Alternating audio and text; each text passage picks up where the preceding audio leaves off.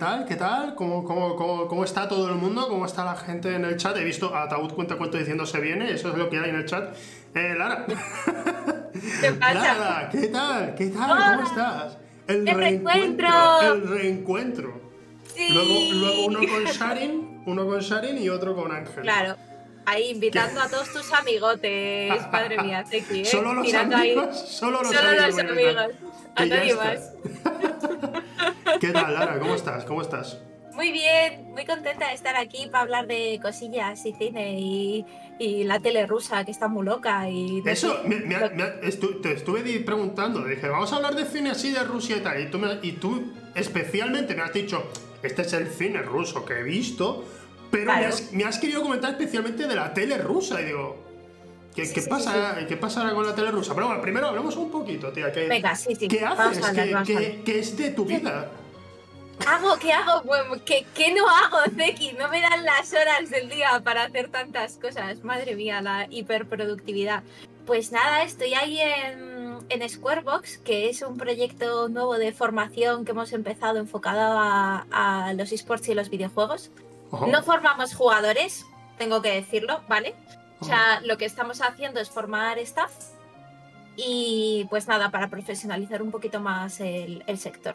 Y vamos a lanzar unos títulos muy prontito, pues por si quieres ser alguien muy top como un community manager de esports, o si quieres ser game tester o IGL, bueno, estamos ahí haciendo cositas como muy ¿Qué? guays. Perdona, soy, soy un viejo, ¿qué es IGL? In-game leader, tío. In-game leader. que sí el, el que lleva vamos el que lidera la partida el que es un normalmente el IGL es en counter pero pero por ejemplo en, en otros esports sí que siempre suelen tener en cada equipo un rol de como de liderazgo no Vale, vale, vale. Acuerdo, entonces es como el líder del equipo y, y nada, pues todo esto, y les estoy llevando la comunicación, las redes sociales y un poco también los contenidos a nivel audiovisual en las grabaciones. Y luego aparte, tío, pues yo curro de autónoma, ya lo sabes que hago mis cositas ahí en, en eSports Vodafone en más que LOL, que te echo de pedos. ¿Qué que hacemos? decir. Ah, ah, ah, yo te echo de menos aquí. ¿Por qué, estás no- por qué tú no estás siempre aquí? Ya, No, Oh, hombre, es, que, es que el ego, tú sabes que mi ego no cabía con el de Ángela y no, no podía. Eso, sé, eso claro. no se sostenía, no se sostenía. Cada vez que estábamos los dos solos, además acabamos insultándonos siempre. Y digo, Ángel, esto, esto va a estallar, tengo que irme. No había, no había, no había espacio para los dos, era, era inviable, ¿no? Era, era demasiado, además, eh, me daba mucha rabia porque digo, somos muy, muy, muy ególatras los dos, pero es que yo sé que Ángel es más listo que yo, entonces me daba mucha más rabia, yo me sentía ahí muy frustrado, digo, este tío puede Ya. contra mí, este tío puede contra mí, entonces no... Yo era Godzilla y él era Kong, ¿sabes? Yo tengo más fuerza, obviamente, pero él, él tiene la inteligencia.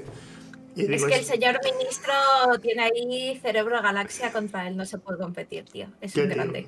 qué tío, siempre sacaba de cualquier cosa, me sacaba un dato y, me- y- yo, yo ¿Sí? creí- creía controlar, pero esto era en la oficina generalmente, creía controlar de algo y el tío de repente me decía, ah, pues ¿sabes qué quiere decir esta canción que tanto te gusta? Esto es un mensaje de bla, bla. Me, me empezaba a contar, digo, tío, era, era una de mis Sí, sí. canciones favoritas y ahora resulta que tú sabes perfectamente...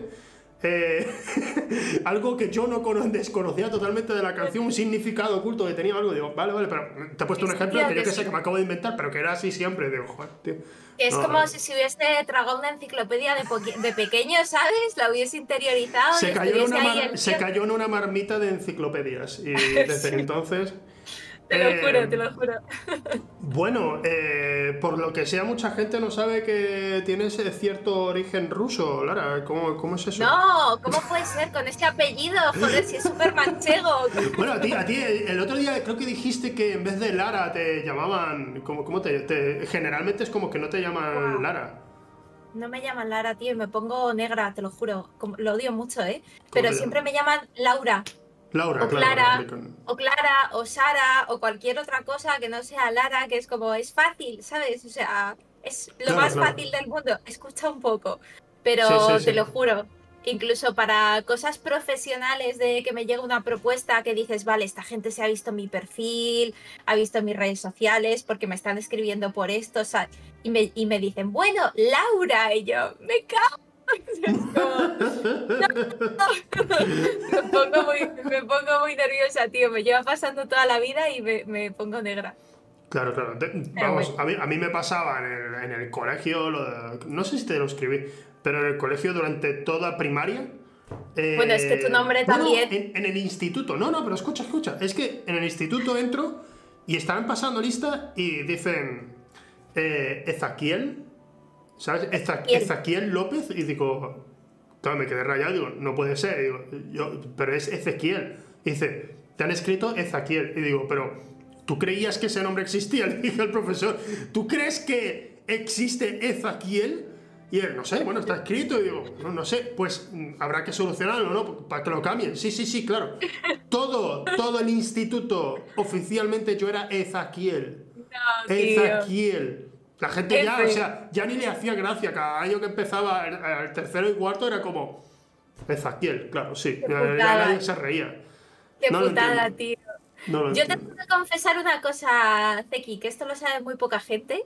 A Y es que Smirnova es mi nombre artístico, no es mi apellido real. ¿Va en serio? ¡Chan, chan! Tía, ¿pero qué dices? Compartíamos programa, ¿no me contaste esto? ¿Qué, qué, qué- Ya, es-.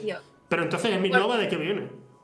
Smirnova es el apellido de soltera de mi abuela, porque las mujeres en Rusia, cuando se casan, eh, pierden el apellido, porque es una, pues eso, una tradición súper machista.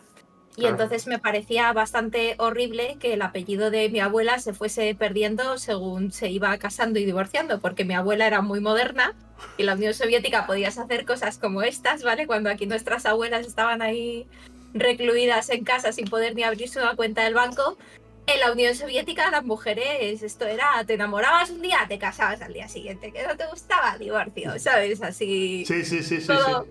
todo muy fresquito. Y, y nada, y me daba mucha pena que el apellido de mi abuela se perdiese y dije, Buah, me, lo, me lo voy a poner y lo voy a recuperar. Así que me Ah. parece una manera de reivindicar ahí a nuestras mujeres rusas. Es, es artístico, es artístico, viene Sí. de familia. Al fin y al cabo, ¿cuál, Sí, cuál sí, es, sí, sí. cuál es tu apellido original entonces? No te lo voy a decir. Va, vale, perdona, perdóname. ¡Putin! todavía no. Lara Putin. Ostras, sería un giro increíble de la trama y además que lo confesaras aquí, sí, soy. ¿Imaginas? Soy familia, soy familia. Que no lo sabía, no tenía ni idea. Pero eso, o sea, en Rusia, pero en Rusia no puedes. eh, al menos en Estados Unidos creo que ahora se está implementando. Bueno, no, ahora no, lleva un tiempo que, que puedes conservar el apellido de soltera. Eh, ¿En Rusia eso no se puede hacer o es que está mal visto o algo? No sé si legalmente lo puedes hacer, porque si te digo la verdad, a nivel burocrático estoy un poco desactualizada porque vivo aquí. Em, pero es verdad que está bastante mal visto, porque en Rusia pues el machismo es bastante impresionante. Mm, Entonces, pues es como hacerle un feo a tu hombre, ¿sabes? Ya, ya, ya. No, no, no, Oh, no le, no le- hagas, no le hagas ese feo a esta persona que encima te va a mantener porque, porque también hay mucho sentimiento este de mujer rusa tradicional de... Es que eh, ha- sido raro, ¿no? Porque se ha vivido la evolución de que las mujeres eh, trabajaban como cualquier otra persona en la Unión Soviética. Es como que una parte de la sociedad de esas mujeres como que ya pasan del rollo, ¿sabes? Como, Sí. Y ha habido como una regresión eh, de pues al mundo tradicional, ¿no? A la iglesia, la mujer con el rol típico de ama de casa. Y hay muchas chicas súper jóvenes que dicen claramente que ellas quieren ser unas mantenidas y eso no está mal visto. En plan, que ellas quieren estar en casa, que no quieren trabajar y que lo único que están buscando es un hombre que las mantenga. Y es como un discurso súper habitual entre las chicas jóvenes. A ver, no entre todas, pero, pero hay un sector de la población que, que sí. Y es como algo, como una decisión más en tu vida, ¿sabes? Es como, Sí, sí, sí. puedes estudiar o puedes buscarte un tío que te mantenga. Bueno, pero no sé, bueno, eh, eh, eh, no puedo criticar, no quiero criticar, pero hay que Bueno, ser muy vago, hay que ser muy su- vago. O sea, si tú dices, no, no, es que quiero pasar el resto de mi vida, que me mantengan y ya está, pues, por un lado, digo, bueno, si solo, si no quieres hacer nada, pues adelante, ¿no? Pero, joder, si estás tan generalizado me parece feo. Sí, sí, a ver, yo qué sé, cada uno con sus sueños, ¿sabes? Yo Sí, pues sí. no, yo no sería feliz siendo viviendo así, pero vaya. Claro, claro, claro. O sea, yo por un lado lo pienso y digo, podría dedicarme, o sea, si, si yo fuera amo de casa, pues podría dedicarme a escribir guiones, ¿no? Por ejemplo, digo, pues ya está, no hago nada más. Pero si es, si es verdad que esta gente es como que no, ese tipo de personas como que no quiere hacer nada, nada. No, no, nada. Yo, yo tengo, conozco algún amigo, algún varón en España que es así, que es como, no, es que yo no quiero hacer nada. No quiero hacer nada nunca. Y digo, Dios, pero entonces, ¿cuál va a ser tu utilidad? No te das cuenta de...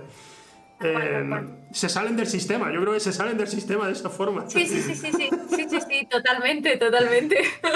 Eh, con esto, o sea, tenemos mucho de lo que yo, te voy a decir, por mi parte, conozco de Rusia. Eh, o sea, sí, por, porque he leído libros de historia, ¿sabes? Pero la mayoría sí que, ya aquí nos metemos más en temática cine, la mayoría conoce Rusia por lo que se ha visto en las películas. Y generalmente eh, lo que se ve de Rusia es eh, señores muy enfadados.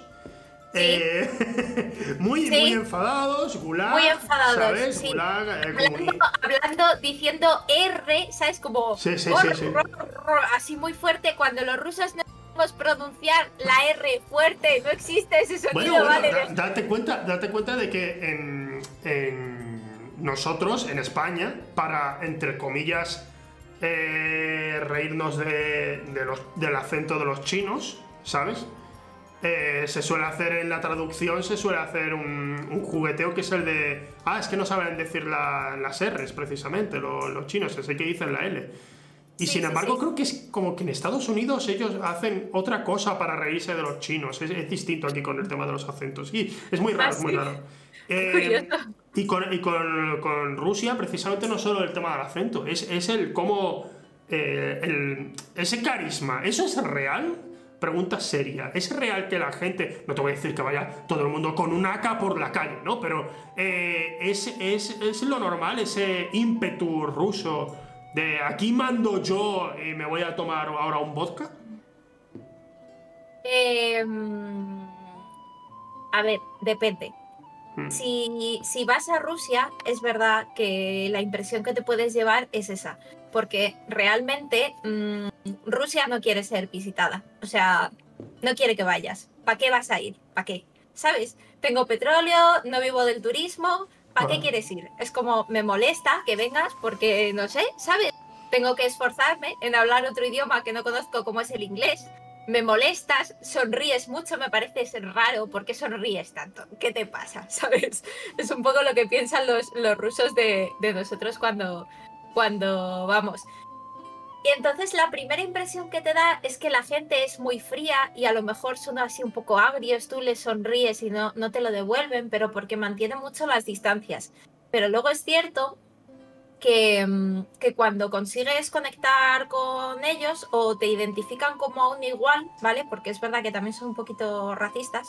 Ah, Cuando te identifican co- como un igual, son súper, súper abiertos y súper, súper hospitalarios. O sea, oh, todo lo que tengan eh, te lo van a dar, van, van a hacer, mira, de hecho es súper habitual en, Rusia que tú tengas eh, zapatillas de estar por casa para ti y para toda la gente que venga a visitarte. Entonces tú tienes zapatillas de estar por casa para que la persona que te venga a visitar esté, se sienta como en su propia casa y esté súper, súper a gusto. O sea, hasta ese punto son de hospitalarios.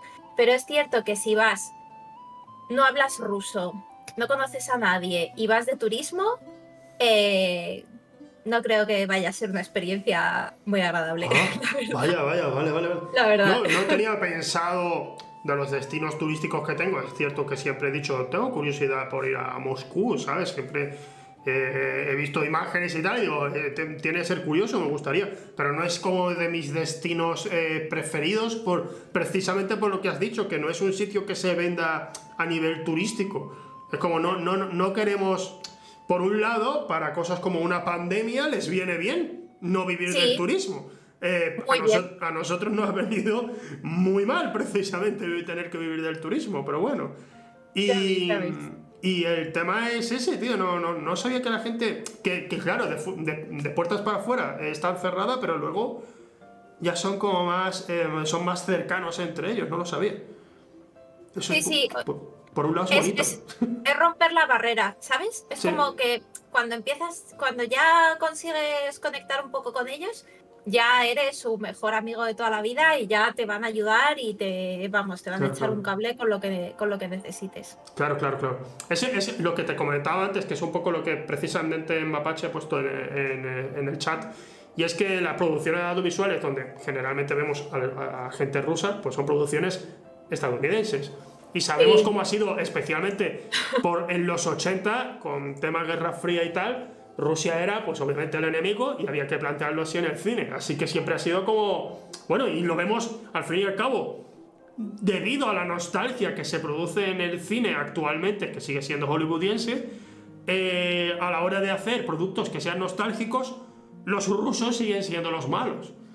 De alguna manera. Bueno, pero, pero es que ese discurso lo hemos comprado hasta a día de hoy con cosas tan tontas eh, como la vacuna Sputnik que cuando la anunciaron en noviembre, yo recuerdo a todo el mundo en redes sociales diciendo, ¡Oh, qué mal rollo! Seguro que es mentira, seguro que lleva cianuro, yo no me lo creo. ¿Por qué no te lo crees? ¿Por qué no te lo crees? Porque tienes el discurso, has comprado el discurso yankee totalmente. O sea, Rusia eh, puedes tener muchas cosas, tiene sus cosas malas y sus cosas buenas, pero si algo es cierto es que invierte muchísimo en investigación y ciencia. Y no está Putin haciendo vacunas en los laboratorios diciendo, oh, le voy a poner cianuro. No, ¿sabes? Eso lo dejo pues, para, los periodistas que le molestan.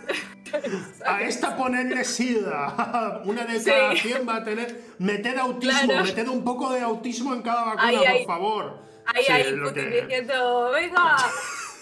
Entonces, entonces claro, eh, esto es lo que pasa cuando durante muchísimos, muchísimos años en el cine de Hollywood se vende a Rusia como, como que traman algo malo, como que es el enemigo, como que no te puedes fiar de ellos, ¿sabes? Entonces, es que lo hemos comprado porque nuestra primera reacción cuando salen noticias de este rollo es, ¡Oh, pues no me fío.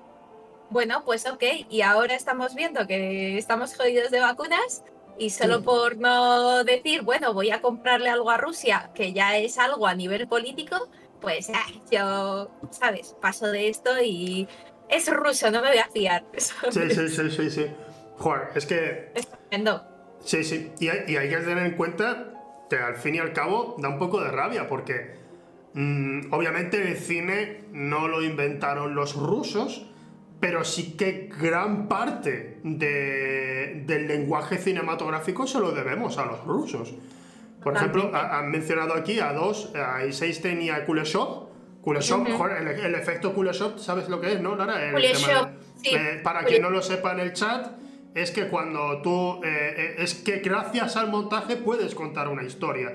Entonces, Kuleshov mismo se grabó y estaba mirando directamente hacia la cámara y seguidamente aparecía un plano de comida. Y entonces tú puedes pensar, ah, bueno, lo que pasa es que está mirando fijamente a la comida porque quiere comérsela. Pero sin embargo, también ponía su rostro, el, mismo plano, pero el siguiente plano era el de una mujer. Y entonces decía, ah, ese tío es un acosador, ¿no? Está mirando ahí un poco con vicio a la mujer. Y, todo es gracias al montaje. Básicamente el montaje, el montaje tal como, como empezó a usarse en Hollywood fue gracias a los rusos. que es un poco. Y bueno, y, el tema, y el tema de que cuando te pregunté y te dije alguna película así rusa que conozcas y tal, es que todo el mundo la conoce, que es el Acorazado Potemkin es un eh, clásico. Es que, es que es el. O sea, se dice mucho de el ciudadano Kane de lo, del cine, ¿no? Cuando se refieren a una película que haya revolucionado y tal. Pero es que antes de Ciudadano Kane, la que revolucionó el cine fue El Acorazado Potemkin. El Acorazado, totalmente, totalmente. Es, que fue súper, súper rompedora, sobre todo esa manera tan como cruda de expresar los, las emociones de, de la gente y lo que está pasando tan en primera, ¿sabes? Tan en primera persona, o sea, la manera como muy cruda, muy pura de, narrar lo que estaba pasando, con muchísimo dramatismo, en general creo que es algo que es una seña de identidad rusa, que es que somos muy intensitos, o sea, somos muy intensos para contar historias y para montar y, demás. Tengamos en cuenta además eh, que en, el acorazado Potemkin ya hicieron algo que era muy difícil y que, o sea, que sigue siendo difícil, y es que, o sea, no hay un protagonista, el protagonista es el pueblo. Y el pueblo es un personaje, y tú te pones de parte del pueblo. Eso, hacerlo a día de hoy es muy difícil porque, joder, eh, van a salir una película que sea de guerra, de catástrofe y tienes que meter a ciertos personajes con los que empatices. Generalmente, es lo que necesitas, aunque sea un mínimo. Yo qué sé, se me viene a la cabeza Dunkerque, por ejemplo.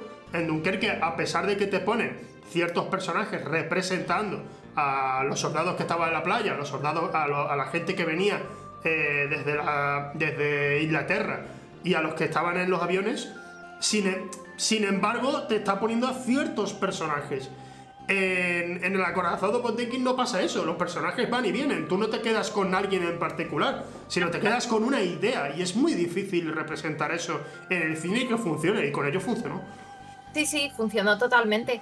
Y luego también, yo creo que el cine ha sido tan potente en Rusia porque de verdad eh, desde el Estado se protegía mucho el arte y todos los valores culturales, porque eh, Jolín, al final, si, si en la Unión Soviética, que es lo que pasaba, todo el mundo tenía acceso al cine eh, prácticamente de forma gratuita, al teatro, al ballet, a la ópera. O sea, yo recuerdo que esto fue algo que se mantuvo incluso cuando yo era, era pequeña.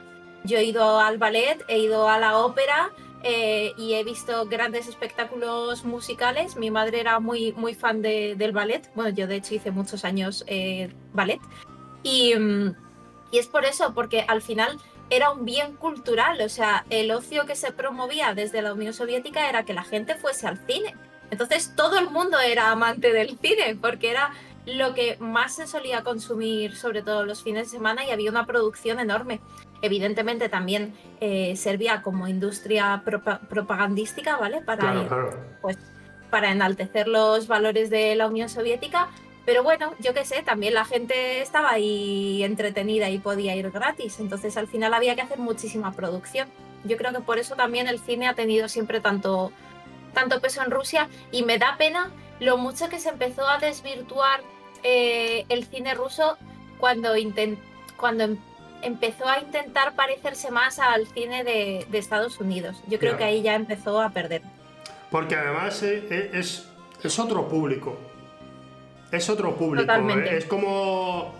No sé, si tú haces una comedia típica hollywoodiense, no sé, no sé decirte ahora mismo, pero cuando se estaban haciendo en los 80 las películas que eran más comedia de Destroyer en Estados Unidos, comedias de instituto muy gamberras y tal, cuando mm, que empezó con John Landis y eso más o menos a hacer, a, hacer ese tipo de cine, eh, eso si lo hacías en España era un poco como, no, no es esto lo que queremos ver. Pues en Rusia es como que no captaron el mensaje y dijeron, no, no, vamos a, vamos a seguir intentándolo. Y claro, en Rusia es que a nadie le importaba ese tipo de cine generalmente.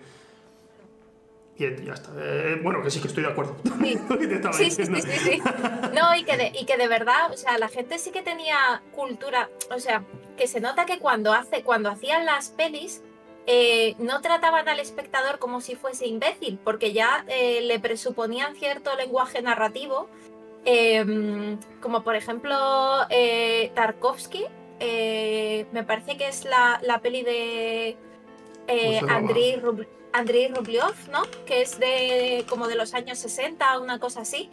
Es, una, es una película que, jolín, es, una masterpiece y a, nivel narrativo es bastante densa, ¿sabes? Y es complicada de, de leer, pero, pero no se les trataba como espectadores digamos, mm, que te lo dan todo mascado, como el cine de ahora, ¿sabes? Que te tratan un poco como de tonto, porque como ya tenían esa base eh, y, la gente consumía tanto cine, eh, pues era como quien se lee una novela sesuda. Mm, este público estaba acostumbrado a consumir cine como una obra de arte, digamos, un poco más densa, no, no por puro entretenimiento de cine palomitero.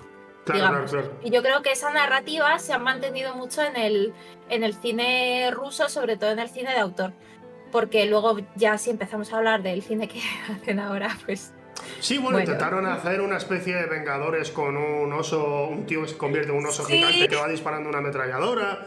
el de Sashitnik, el de Sashitnik que, se, llama, Sí, sí. No recuerdo cómo se llama el director, el director de Wanted, pero creo que es ruso, si mal no recuerdo. Y, sí, puede ah, ser. ¿Cómo se llama? ¿Cómo se llama? Ah, Timur, Timur, es que siempre se me, se me atraganta el apellido. Bekmambetov. Joder. eh, este señor había hecho unas películas que estaban guays y, era- y eran de Rusia y eran de acción y estaban guapas. ¿Cómo se llamaban? Eran, eran divertidas. Sí. Ah, es que se, se no me ha ido el título. ahora. Se me ha ido el título. ¿Cómo se llamaba esto? Guardianes de la noche y Guardianes del día, sí, sí. Estaba Ah, sí, guay, eh, sí, está- sí, sí. está- no te voy a decir, son peliculones, pero ahí Rusia es como que empezó a hacer un poco más de producción, un poco de más categoría, pero luego la verdad es que Sí. intentaron lo de los Vengadores rusos y bueno. Tío, yo esa peli, yo esa peli la vi, la de Zashitniki, Sí. solamente la vi porque, a ver, vi el tráiler y dije, "Mm, esto, pues", pero luego vi al oso ese gigante Sí. con un bazooka, ¿sabes? Y dije, wow, no sé con un bazooka, tengo que ver esta peli, ¿sabes? Y luego a la sí, media hora de- me sangraban los ojos. digo. No está muy bien, no, no está muy bien y no mantiene No. No sé, intentaron, lo intentaron al menos, ¿no? No te voy a decir, yo qué sé. Pero, no sé, aparte, es que estas cosas, es lo que tú dices, en Rusia en general también lo que toca a Europa es más de vamos a hacer cine de autor y ya luego Mm. harán el remake y se la cargarán en Estados Unidos. Me viene, Correcto. me viene a la cabeza, no sé si has visto Solaris. Eh, es, es No una obra, es una obra de culto de la ciencia ficción e hicieron una- un, un remake en Estados Unidos y era como, bueno, lo habéis intentado, lo habéis intentado, pero no. No. La no protagonizaba visto. George Clooney, la, la americana creo que, que la hacía George Clooney. Ah, Bueno, te, te la recomiendo, te recomiendo Ay, veas Solaris porque es muy interesante. Este cartel me suena. Claro, claro, claro, si esta película es muy famosa. sí, es- eh. es, es si es de de culto. Tarkovsky. Claro, claro, claro. Sí, sí, sí. Es que, tío, he visto tantas cosas que, a mí- eh, te lo juro, a mí se me va la pinza. Siempre que me dice alguien una peli, tengo que buscar el cartel o, Sí. o alguna foto porque es como, no recuerdo si la he visto. no. Ah, no, es normal, leche. Eh, A veces me pasas también de ver tantas pelis que me, han di- me dicen alguna y digo, "Pues, perdóname, dame algún dato. Me pasa con la Sí. gente, me pasa con la gente. Oye, ¿conoces a Oscar de tal? Y digo, dime, dime qué ha hecho o dime qué pinta tiene, porque no me Dime acuerdo. algo. Soy muy malo, soy muy malo con las caras, o sea, con las caras no, soy muy malo con los nombres. Olvido los nombres con facilidad, discúlpame. O sea, yo Ay, cuando, cua- cuando entré a trabajar allí en Yayas estaba como... Te volviste re- loco. No, era, era me aprend- Ángel, Stani, era lo que me aprendí de primero. Ya luego el resto iba yo como, vale, venga, poco a poco, acuérdate de ¿Qué los jefes, este? acuérdate de los jefes, Eso, pero eso, que sé, a importante. saber, a saber, hay uno, porque recuerdo que se me quedó el nombre de Lozark, porque tenía un, un colega que me dijo, tío, vas a entrar ahí, ahí trabaja Lozark. Y digo, ¿y quién es quedó. ese? ¿Y quién es ese? Y yo estaba como, wow, estoy deseando conocer a ese tío. Y era un gallego muy calladito. Ya, tío. Y es una persona excelente, es una persona excelente, la verdad es que. joder. Es un crack, es un crack. Sí, Eh, sí, grabé sí. con él en diciembre eh, unas clases para Squarebox y lo flipé, ¿eh? O sea, me daban ganas de tomar apuntes en plan, esto me lo voy a aplicar yo a mi vida. Claro, claro, claro. Yo ahora, yo ahora que estoy en ese 2V, pero como estoy a distancia, eh, me alegro por un lado porque digo, bueno, es que como tengo escrito el nombre de cada persona, no lo voy a olvidar. ¿Sabes? Es como, me habla Rafa, sé que es Rafa, me habla, o sea, aquí Nano, ¿no? Me habla, sé que es Nano. Pero a Nano, Sí, ya, sabe, ya- a. Nano ya le conocía antes, eso, eso sí es verdad. Eh, pero yo qué sé, me habla, me, me habla Jaime, digo, ah, vale, vale, Jaime, Jaime. Ah, Perfecto. vale. Es Jaime, es, Es Jaime. verdad, es pero es pero es que tengo una memoria de mierda y me da mucho me miedo pasa. entrar en un sitio y digo, buah, tío, no voy a acordarme de nadie aquí. Ya, me están tío. diciendo los nombres, no recuerdo a nadie. Eh, bueno, hablando así un poco de, de cine, Sí. así en general, ¿tienes alguna peli favorita o algunas favoritas? Pues mira, yo, a ver, yo es que soy muy nostálgica. Yo Ajá. más que con, yo más que con pelis, me quedaría, bueno, sí, eh, de cine clásico ruso, O- me gusta muchísimo eh, Lichat Żuravli, que es cuando pasan las cigüeñas. Me la pusi- que- creo que la pusiste en el WhatsApp, ¿no? Es una de las que me nombraste. Sí. es una de mis favoritas. Y nada, básicamente, a ver, es un poco propagandita, ¿vale? Pero propagandita visto desde el punto de vista un poco más humano y tiene también cierta parte de crítica, porque es una, mm, una pareja que, mm, que se conocen y son una pareja, pareja joven y se enamoran y al chaval lo mandan al, al frente, a la guerra. Entonces la manera de contar la peli eh, es que es brutal. O sea, hacen unos planazos, unas composiciones, es súper intensa. Me acuerdo un, un plano secuencia de, del tío, eh, bueno, no voy a decir en qué momento es, pero por- porque si no hago un poco de spoiler, Claro. eh, pero el tío está corriendo por las escaleras, subiendo las escaleras del edificio y la cámara va detrás de él y hace todas las escaleras de todo el edificio. Y claro, para ser una, una peli de- del momento, o sea, yo decía, joder. mm, Las cámaras pesaban cosa- muchísimo. pesaban ¿Cómo hicieron esto? Sí, O sea, sí. es que es del año 57 la peli, o sea, que flipas. Llevando, llevando la cámara así como me, me suena haber visto ese plano. Ahora que lo has mencionado, he visto antes imágenes de la peli y digo, no, no, lo he, no he visto nada de eso. Pero ese plano, ese, esas escaleras que no acaban, me suena de algo, Sí. pero no, no, no estoy seguro. No, no puedo confirmar que sea eso. A lo mejor lo estudié en realización audiovisual cuando estudiaba. pero Seguramente, porque es una secuencia, vamos, Que se te queda, ¿no? La- es Sí, como. Es como esa. Me viene ahora los 400 golpes cuando. No sé si lo has visto alguna vez. Sí, sí, sí, eh, sí, cuando sí. el niño corriendo al final, que, Sí, que no sí. para la escena y estás. Estás corriendo con él y estás Sí, tan casado sí, sí, como sí. él, ¿sabes? Y yo estaba. de ese rollo. Por un lado, claro, como estás estudiando, pues por, eh, eh, el, el yo espectador está viendo la película y dice, buah, tío, estoy sintiéndome como ese chico escapando, huyendo ahí que realmente quiere huir. Y por el otro lado, estoy pensando, Dios mío, a este niño lo mataron. como tuviera Ya. que repetir tomas, ese niño se murió. Ya ves, pero claro, como le dijeron, no, no, pero Truffaut después usó a los mismos actores eh, para contar su vida en, lo- en las siguientes películas. Ah, vale, vale. De acuerdo, de acuerdo, pero, pero de primera yo digo, el, niño se ha muerto. ha muerto, ha muerto. Ha fenecido. Rip por el niño. Con ese plano secuencia que no se acababa. Sí, Eh, sí, sí. Y luego ya, aparte, eh, ab- ¿abrazas eh, la industria capitalista americana con alguna película que tú digas, eh, esto, esto me encanta demasiado? Pues no sé qué decirte, tío, porque es que últimamente veo. Veo muchas series. Ah, bueno, Entró- series, series.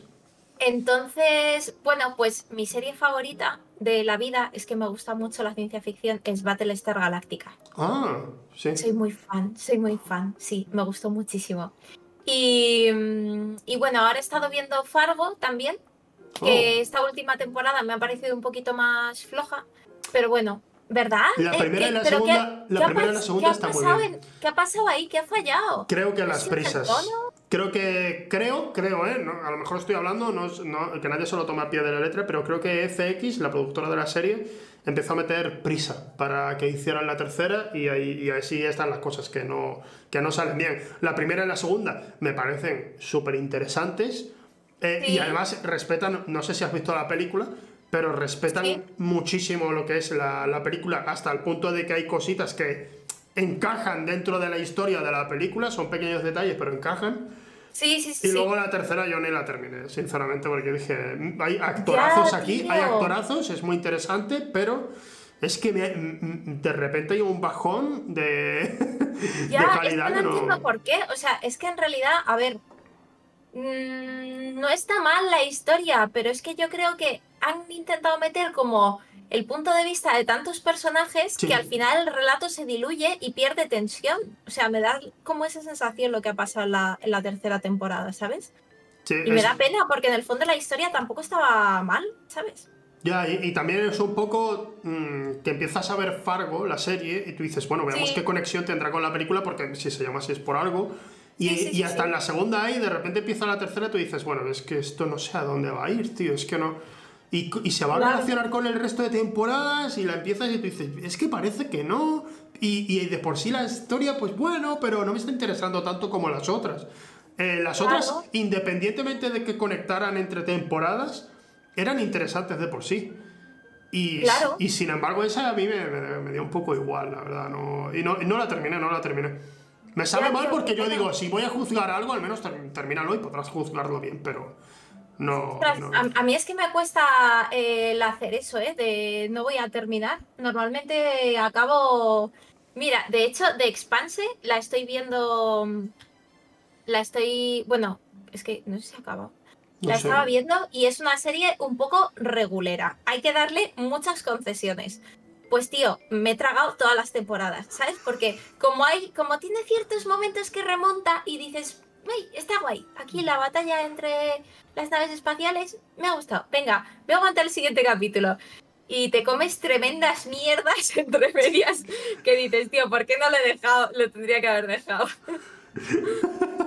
Ostras, no, no, yo ahí esa, ese, es que yo precisamente la serie de ciencia ficción, mm, como Battlestar Galactica, por ejemplo, es que hay tantas y sé que Sí. Battlestar Galactica me han hablado muy bien de ella. Pero, Pero no, pasa. pero no hay tantas como Battlestar Galactica. Ya, ya, ya, O sea, ya. Es una serie a nivel narrativo redonda, ¿vale? No con un final decepcionante de mierda que te rompe toda la experiencia. No, no. Bien, o sea. bien. Compréndeme, que me refiero a que, por ejemplo, cuando a mí me dijeron, tienes que ver The Leftovers, me la recomendaron mucho, y dije, a ver, ¿de qué trata? Y vi que era que, la que una gran parte de la población, de la humanidad, desaparece de buenas a primeras. Y digo, buah, tío, es que he visto, había una serie que se llamaba Los 100, creo que era que habían desaparecido en no sé dónde y vuelven a aparecer. Y, y- pero hubo, hubo varias series de ese tipo, de gente que ha desaparecido en el pasado Ya. y ahora aparecen. Y digo, tío, esto ya se hizo en la película de Encuentros en la tercera fase y me pareció más satisfactorio que en general las respuestas estáis dando. Así que era como, no voy a ver esta, pero empiezas a ver The Leftovers.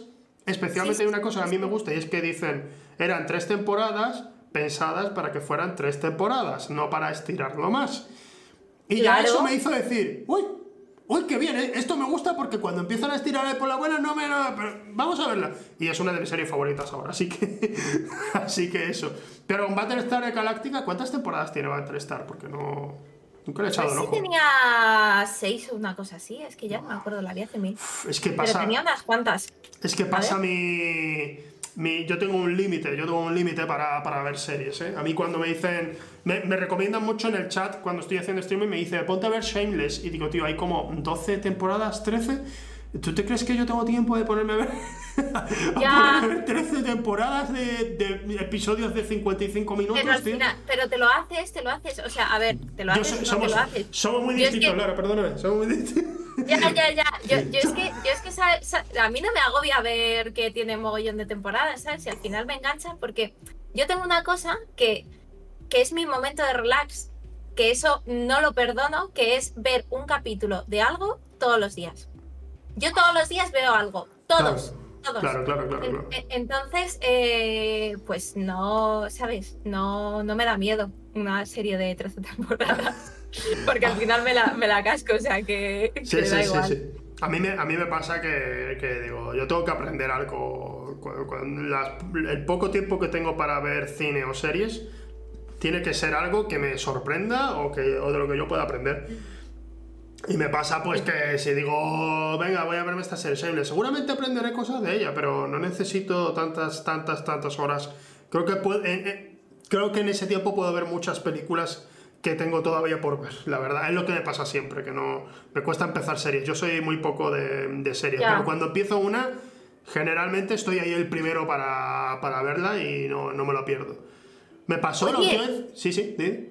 Que, que, que, se me- que no, te, te- no te he dicho, o sea, te estaba diciendo que veo series y tal, pero como directores así que me molan mucho, Sí. eh, de cine, ¿vale? Por hablar también un poco de cine, eh, me mola muchísimo Wes Anderson, es yo creo prácticamente mi director favorito, y me gusta también mucho Emir Kusturica, porque tiene ahí un poco de raíz, ¿sabes? Ahí los yugoslavos, las cositas. Perdona, y, y ahora mismo me lo has dicho y no sé quién es ese. ¿Qui- ¿Quién es? ¿Quién es? ¿El, ul- el segundo?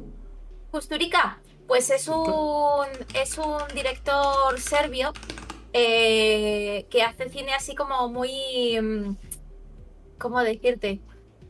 Eh, mm, no sé, es que es, es que es como, como muy de la tierra, ¿sabes? Como Sí. me- mezcla el folclore popular eh, serbio como muy de, de Europa del Este, ¿vale? Sí, sí, sí. con como con algunos toques de fantasía, eh, un poco de realismo, un poco de más bien costumbrismo, ¿sabes? Y me, me mola un montón, tío. So- tiene- o sea, tiene tiene- un documental hecho de, sobre Maradona. Sí, Y, Que y ese es uno última. de- Uno de los más famosos, sí. Es una de las cosas más famosas que ha hecho. Nunca he escuchado a este hombre, pero sí que he visto que lo último que ha hecho se llama El Pepe, una vida suprema. Y me, ha, captado toda mi atención el Pepe. No, no, sé. O sea, tienes que ver a Emir Kusturica. Gato, gato negro, gato blanco, por ejemplo, me eh, fue una de las pelis que, más me gustó. Y El sueño de Arizona también, también me gustó. Esa, esa me suena, esa, eh, porque además he visto lo que, lo que hemos dicho antes de asociación visual. He visto la portada y he dicho, esto lo, esto lo he visto yo en alguna parte. Pero no, no he visto, no, conocía nada de este hombre prácticamente. No sabía que hubiera estado. Es que es un poco. un poco especial. O sea, al final los rusos y los serbios y la gente así de lado de allí consumimos muchas cosas así como muy nuestras. Pero, pero yo creo que te va a molar. Oye, tú, tú ahora, como también nos hemos metido en el terreno series, eh, vamos a dejar para lo último lo que me dijiste de la tele Rusia, el, tele ah, rusa, que quiero hablar de ello. Pero antes preguntarte, eh, hubo mucha polémica con una serie hace ya un par de años, eh, Chernobyl. No sé si la, la llegaste a ver. ¿Y qué te pareció? Pues que no sé qué polémica, no sé qué polémica puede haber exactamente. Eh, la polémica fue porque habían, o sea, porque todos eran actores americanos y no se hablaba en ruso. ¿Qué te parece eso? A ver. Pues es que al final, a ver, tendrían que haber sido actores rusos, ¿vale? Y se hace súper raro que no hayan sido actores rusos, sobre todo siendo una, pues eso, una parte de la historia y que intenta ser lo más fiel a la historia. Pero es que luego también entiendo que en una producción, si no eres capaz de hablar con los actores, ¿sabes? O tienes, o tienes una parte del equipo que son ingleses y una parte del equipo que son rusos, igual es más difícil de, de producir. A mí me hubiese gustado que fuesen rusos, pero yo qué sé, la historia al final está súper bien contada, está muy bien ambientada, está, vamos, eh, o sea, está de 10. Pero entonces, pues bueno, al final te acabas metiendo y lo compras el discurso. Es verdad que al principio choca, pero una vez que te metes ya en la narrativa, ¿no? También es que yo, obviamente, y hay que, hay que ser sinceros, esa serie no hubiera llegado a tantísima gente si no se hubiera grabado en inglés, porque en Estados Unidos el tema de leer subtítulos no son muy amigos. Lo, puede, lo, puede, hacer Tarantino y además Tarantino lo que hizo fue trolear a todo el mundo porque te presentan la película y dice, ah, unos americanos matando, matando nazis. Y claro, empezaron a ver la película y decían, la peli está guapísima, pero tres cuartos de la película son con subtítulos allí, porque están hablando o en, o en alemán, o en francés, o incluso en italiano. Así que Tarantino lo tomó el pelo a todo el mundo. Pero ¿cómo haces eso con una serie de seis episodios? Es que no puedes trolear. No, no, es que es, es que es súper difícil. O sea, o compras el discurso entero de que es todo en ruso. Sí que entonces a la gente le va a generar rechazo porque volvemos al mismo discurso de, ah, los rusos, seguro que, ¿sabes? Yo creo que la gente no hubiese conectado tanto con la serie si hubiese sido en ruso.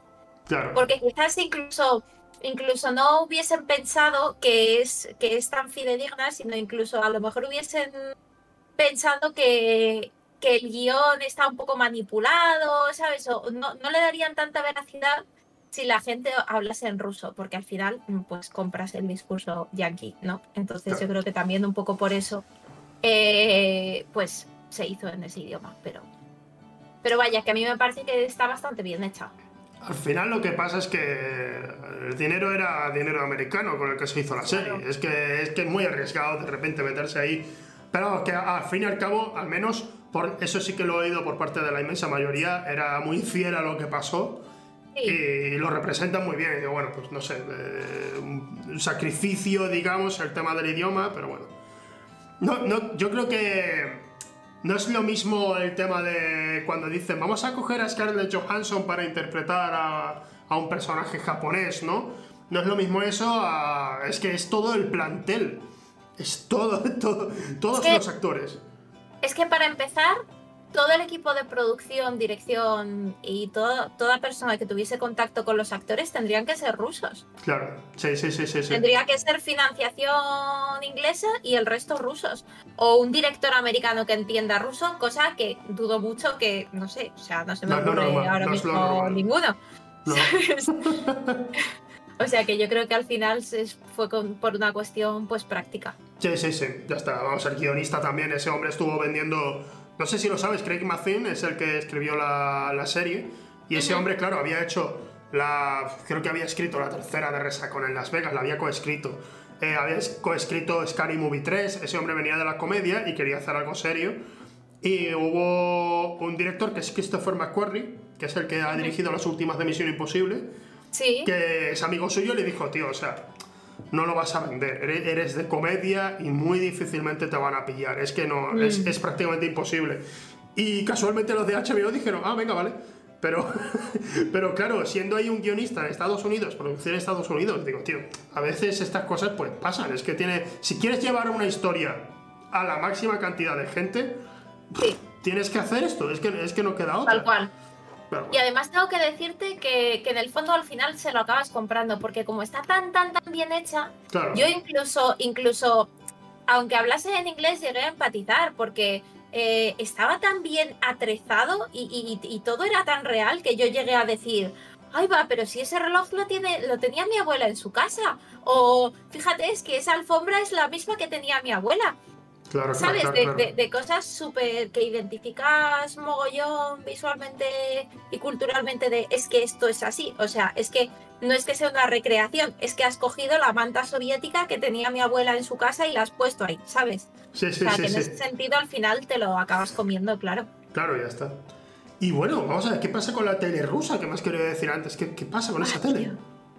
La tele rusa está muy loca, tío. ¿Qué, o sea, qué pasa? Es que eso sí que yo no he visto nada. O sea, he visto, por ejemplo, en Rusia hay muchísimas cámaras dentro de los coches porque allí al parecer el tema del seguro es muy, muy complicado. Así que todo el mundo Sí. opta por comprar cámaras y algunos tienen cámara delante y detrás solo para, para tener un vídeo del accidente en caso de que lo hayan sufrido. No Pero solo la- por eso, sino porque las carreteras también están en bastante mal estado algunas verdad, y la gente por lo general conduce muy mal. O sea, es lo más normal del mundo que tú en una autopista de a 120 kilómetros por hora te pases la salida y des marcha atrás, ¿vale? Estas cosas son pasan. Ostras. Muy habitual. Muy habitual. Entonces, entonces claro, pues tienes que llevar, tienes que llevar la cámara. Vale, para- claro, claro, claro. Claro. Ostras. Claro, claro. Pero sí, la, la tele en Rusia, tío, mira, para empezar, em, cuando yo era pequeña, bueno, eh, se cuidaba mucho a los niños y se, se, hacían muchos dibujos animados que, por ejemplo, a mí me, me flipan, que es Chuburaska, que, que es como una especie de medio osito, medio no, un bicho bastante raro. Em, pero que Proletario se y gra- parásito. Perdona, no he podido evitarlo. No. porque- vale, sí, Y sí. la, la serie es súper bonita, grabada en, en stop motion. Y había muchísimas producciones de series infantiles, eh, como muy bonitas, muy preciosistas, eh, grabadas, pues eso, en stop motion, con plastilina. O sea, la calidad de las series para niños era buenísima. Lo que no era buenísimo, ¿vale? Eran eh, las pelis que importaban desde fuera. Porque, claro. Los rusos nunca han estado acostumbrados a, te- a tener subtítulos ni al doblaje en las series, porque como ellos eh, siempre tenían sus propias producciones, cuando empezaron a importar cine, dijeron, ¿y esto cómo lo hacemos? Porque es que viene, claro, viene en inglés, ¿qué hacemos? ¿Ponemos unos subtítulos? No, vamos a coger a una persona, vamos a conservar la pista de audio original y que esta persona hable traduciendo lo que pasa sin ningún tipo de interpretación, o sea, con un tono neutro, ¿vale? Y hable por todos los personajes de la película, hablando por encima de, ¿sabes? Sí. Entonces, era una locura ver pelis. O sea, eh, los rusos tienen la cabeza amueblada de tal manera que se enteran, pero tú lo que oyes es la pista original y luego otra persona hablando por encima, como diciendo, eh, mi amor, ¿por qué me has engañado? Ah, pues no lo sé, yo no quería engañarte. Y todo esto la misma persona. Eso es, Y eso todo es, esto, eso toda es la doblaje- película. Eso es el doblaje en Rusia. Eso es el doblaje en Rusia. ¿Qué Sí, sí. ¡Te vuelves loco! Recuerdo, recuerdo una vez. Vale, es verdad, es verdad. Y recuerdo una vez, ¿sabes? Mm, siendo joven, descargas películas ilegalmente y. Claro, porque es lo que toca. Y recuerdo estar empezando una, no me acuerdo cuál era, no, era una de espionaje o algo. Y, pero americana. Y de repente estamos viéndola y están hablando en inglés y digo, a, las dos palabras digo, vaya, me he equivocado, esta película está en inglés. Pero no, o sea, estaba en rusa. Y es verdad que estaba un tío hablando por encima diciendo, y digo, ¿qué es eso? Y digo, ¿qué está haciendo? Es alguien describiendo lo que está diciendo. ¿Qué es esto? ¿Qué es? Y estaba yo muy enfadado y lo quité y no lo, no, no sabía que en Rusia doblaran pues así. Es, pues es el... A ver, ahora, ahora mm, creo que ya lo hacen un poco mejor, pero, pero que en la tele, en plan las telenovelas, ¿sabes? O cualquier cosa que importaba, dejaban el audio original y bueno, si tenían algo de dinerillo, pillaban dos voces, ¿sabes? Un tío y una tía. Pero como sea algo de una producción que no tengo mucha pasta o que me da igual, eh, una misma persona para todos los personajes y, y, no te creas que interpretaba, ¿eh? O sea, es que te volvías loco, es como, ¿quién está diciendo cada qué cosa? Y aparte, no entiendo lo que dice porque escucho el inglés por debajo y me cortocircuita, ¿sabes? es horrible, horrible, horrible, tío. Entonces, claro, es que al final, como, como, como mi cerebro era incapaz de procesar eso, yo acababa viendo pues cosas eh, que no estuviesen dobladas o, o dibujos animados o cosas 100% rusas porque eso es, es infumable, o sea, infumable, te lo digo en serio. Hostia, tío. sí, sí, sí. Y luego la tele rusa actual. Sí. Eh, te puedes encontrar cosas tan turbias como por ejemplo un formato televisivo que es como un reality que se llama Papo Papau, ¿vale?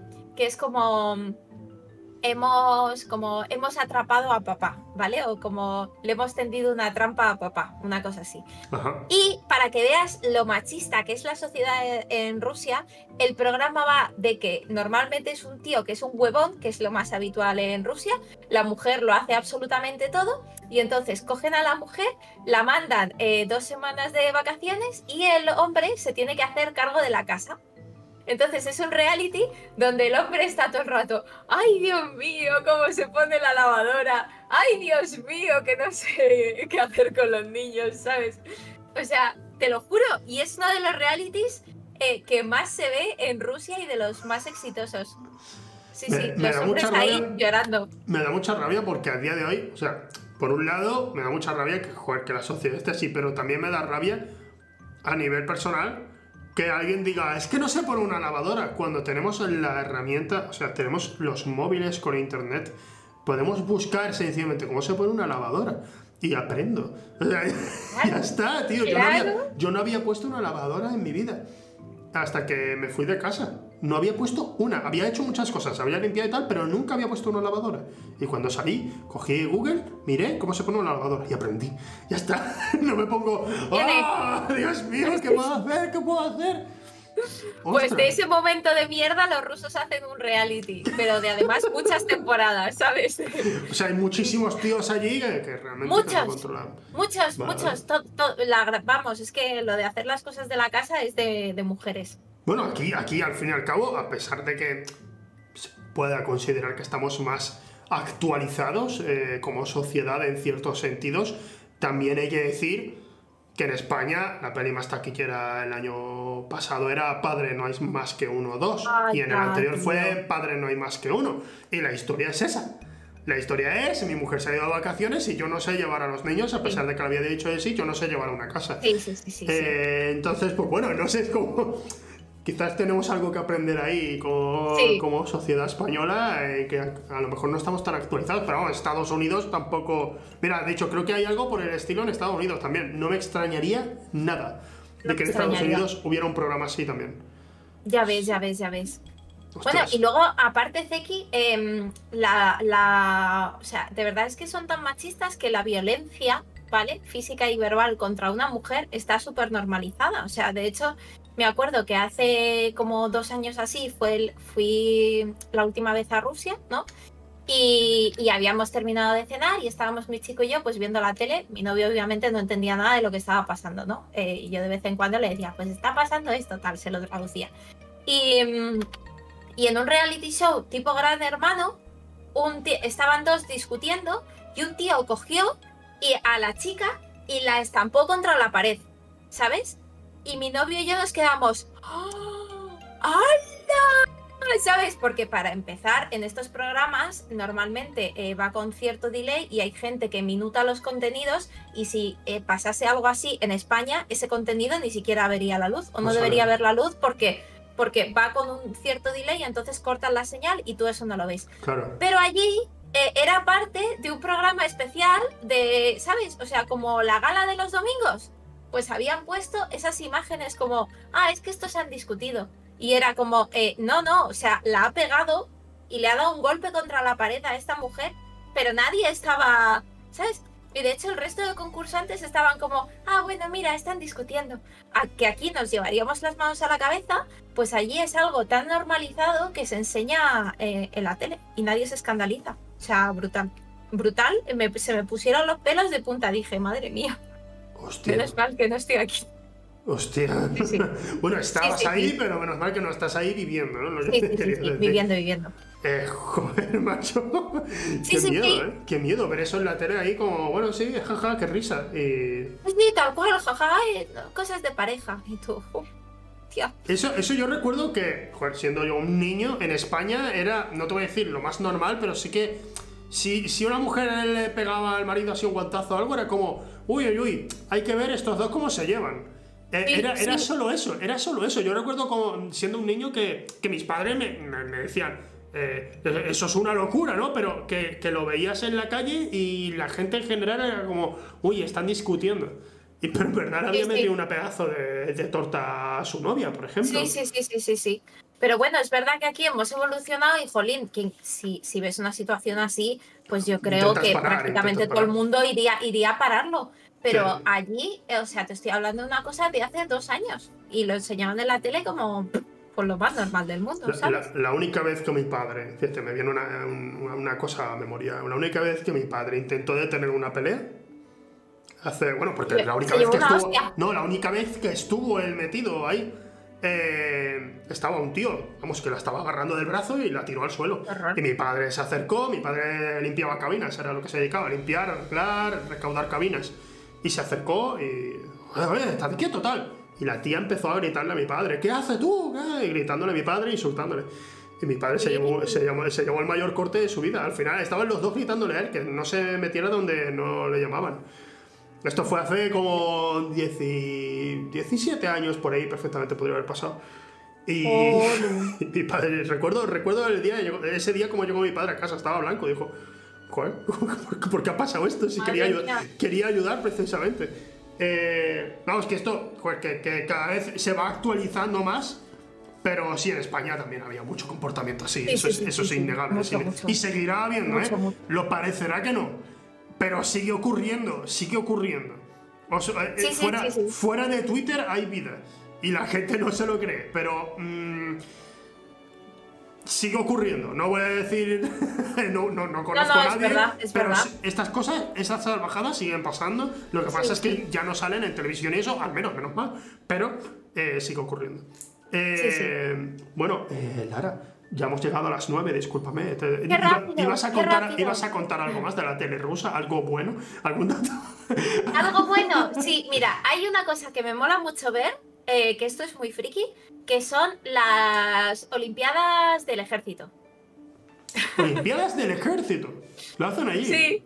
Sí, eh, porque como al final Rusia invierte tanto dinero en su, bueno, en su industria militar y del ejército y todo esto, pues una vez al año, no sé si una vez o ahora ya lo hacen dos, hacen las Olimpiadas militares. Entonces es eh, carreras de tanques, el tío que dispara más lejos, el tío que lanza una granada más fuerte y revienta cualquier cosa. Y eso es un espectáculo que flipas. O sea, lo retransmiten como si fuese de verdad las Olimpiadas. La gente va a verlo, paga su entrada con todos los niños ahí comiendo o sea, o sea, aquí, aquí tenemos el Grand Prix y ellos tienen allí las Olimpiadas del Ejército. Sí, y, te lo pasas súper bien. Porque además con, comentaristas y todo, ¿sabes? en plan. Sí, sí, sí, sí. Está todo guapo. Yo quiero ver lo de las carreras de tanques, especialmente. Me, me, ha entusiasmado mucho la idea. Eh, o sea, el lanzamiento de granada es como tan innecesario. Es tan innecesario, podrían lanzar una bola, pero en lugar de eso van a lanzar una granada. Qué guapo. Me gusta. Pero es que les sobran, les sobran las granadas, entonces ¿por qué no van a hacer explotar cosas? Pues eh, las haces explotar. Porque alguien podría morir. alguien podría hacerse daño. Por ejemplo, es, es una razón, creo yo, de peso. Que, Lara, que hoy, hoy generalmente aquí la gente suele estar eh, hasta dos horas porque son desgraciados, pero tú hoy te tienes que ir más temprano, lamentablemente. Eh, así que nada, eh, muchas gracias Lara por haber estado aquí, es lo que puedo Oh. decirte. Muchas gracias por invitarme. Me lo he pasado súper bien y se me ha pasado súper rápido. Así que si quieres que hagamos un second round en algún momento, tú. Vale, tú de acuerdo, invitas. de acuerdo. Otra hora que se compensa ahí, ya está, y, lo, Ah. ya está amortizado. Eso, eso. Oye, te voy a poner esto porque ya que estás tú, te- tendría que ponerlo. Se me había olvidado, el camarada te cuenta, te- era, era la pantalla que tenía que ponerte. Se- Es que era que solo poner cuando alguien tiene una red flag, pero es que no ha soltado Qué nada bueno, grave. tío. Vale, pues pero he dicho, eh, yo creo que a ella pre- precisamente tendría que ponerlo. Y, y nada. Lara, muchísimas gracias. Aquí seguimos, ¿eh? Aquí seguimos. Ojo, eh, me despido de ti. eh, ya directamente te digo adiós por Discord. Un besito, Lara, y muchísimas vaya gracias. Muy bien. Ya Muchos hablamos. besitos. Nos Hasta- vemos pronto. Hasta luego, hasta luego. Gente, de verdad, muchísimas gracias y nos vemos la semana que viene. Miércoles, misma hora, mismo canal, S2V Esports. Muchísimas gracias a todos los que se encargan aquí del tema del programa, a Jaime, a Raúl, a Nano, a Mireia, venga, a Joaquín también, ¿por qué no? Venga, Joaquín también. Muchísimas gracias a todos y nos vemos eh, la semana que viene, gente. Adiós.